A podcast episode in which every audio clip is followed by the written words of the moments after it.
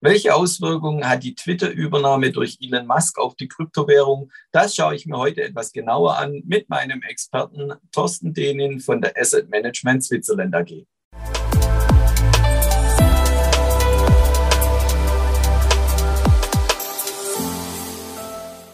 Herzlich willkommen, liebe Zuschauer, zu einem neuen Experteninterview hier bei BXWIS TV. Freue mich sehr. Ich habe heute Thorsten Denin bei mir. Er ist Leiter von der Asset Management Switzerland AG. Grüß dich, Thorsten.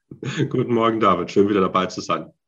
Ja, und treue Zuschauer wissen es schon, wenn du zu Gast bist, geht es hauptsächlich um die Kryptowährungen.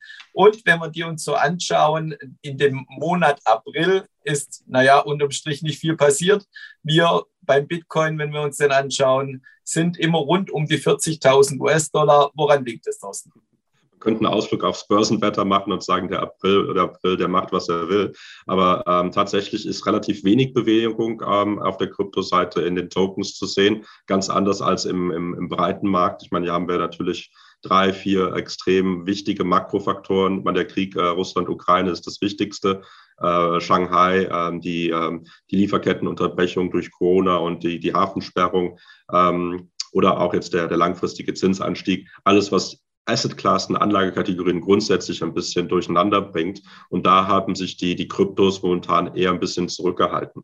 Das heißt, relativ du hast es formuliert, langweilig, äh, etwas um die, die 40.000 im, im, im Bitcoin, äh, in den größeren, äh, wenn wir jetzt auf Solana, Cardano und Co. gucken, tut sich da auch jetzt nicht so viel prozentual gesehen. Ähm, aber da ist, es ist wahrscheinlich die, die, die abwartende Ruhe. Und wenn wir jetzt auch gesehen haben, ein Elon Musk kauft mal kurz Twitter, hat das auch Auswirkungen auf die Kryptowährung? Wie sehen da die Korrelationen aus? Ja, der Tech-Sektor, also das ist natürlich die, die große Headline äh, dieser Tage.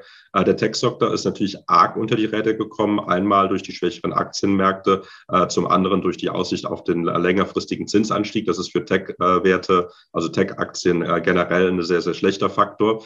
Ja, also das ist Twitter als, als Taking it Private ist hier eine riesen Schlagzeile. Aber wir gucken dann mal auf eine, auf eine ehemalige Facebook, also Meta-Plattforms, Amazon oder auch eine Netflix. Eine Meta ist von 380 auf 180 80 Dollar äh, abgestürzt. Netflix nach den letzten Zahlen äh, von äh, hochgerechnet 700 Dollar auf 200 Dollar nach schlechten Quartalszahlen.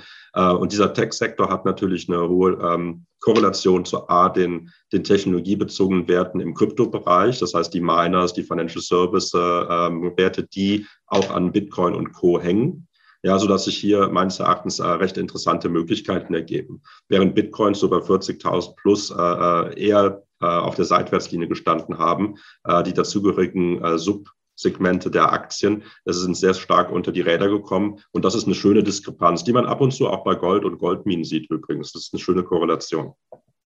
Und wenn wir vielleicht noch einen kleinen Ausblick wagen wollen, wir haben gesehen äh, und schon äh, berichtet, so die 40.000 stehen wir gerade derzeit. Wie ist es aus deiner Sicht? Gibt es einen Ausbruch nach unten oder sogar vielleicht nach oben die nächsten Tage oder Wochen? Ja, wenn wir uns den mittel- bis längerfristigen äh, Verlauf angucken, also wir schauen natürlich hier den Fokus einfach mal auf äh, die äh, Leitwährung, auf Bitcoins per se, bevor wir in die kleineren Tokens gucken. Bitcoin ist einfach der, der Gradmesser und der, der Pulsgeber ähm, im, im Kryptobereich immer noch. Und hier sind wir momentan in einem so einem neutralen Bereich, 36 äh, bis 38.000 ist äh, ein, ein, recht starkes Unterstützungsfeld für, äh, für diesen Bereich. Heißt, wenn wir über diesem Niveau bleiben, ähm, sind wir hier eher auf der Konsolidierungsphase. Wenn wir unter diese 36, 38.000 im Bitcoin äh, dann heißt es kurzfristig äh, nochmal vorsichtig sein. Das ist ein bärisches Zeichen. Momentan auf der Seitenlinie sieht es aber eher so aus, dass wir diese 36, 38.000 nach oben verlassen. Das heißt 40, 42.000 und höher. Äh, und das ist ein bullisches Zeichen. Das heißt, von hier kann es auch relativ schnell gehen, dass der Preis für Bitcoin dann mal wieder Richtung 50, 55, 60.000 geht auf der eher kurzfristigen Basis und dann auch neue Hochs in Angriff Angriff nimmt. Und also, ich würde auch technisch, pragmatisch momentan auf den Bitcoin-Preis schauen in diesem Umfeld und dann diesen, äh, in diesem Sektor äh, folgen.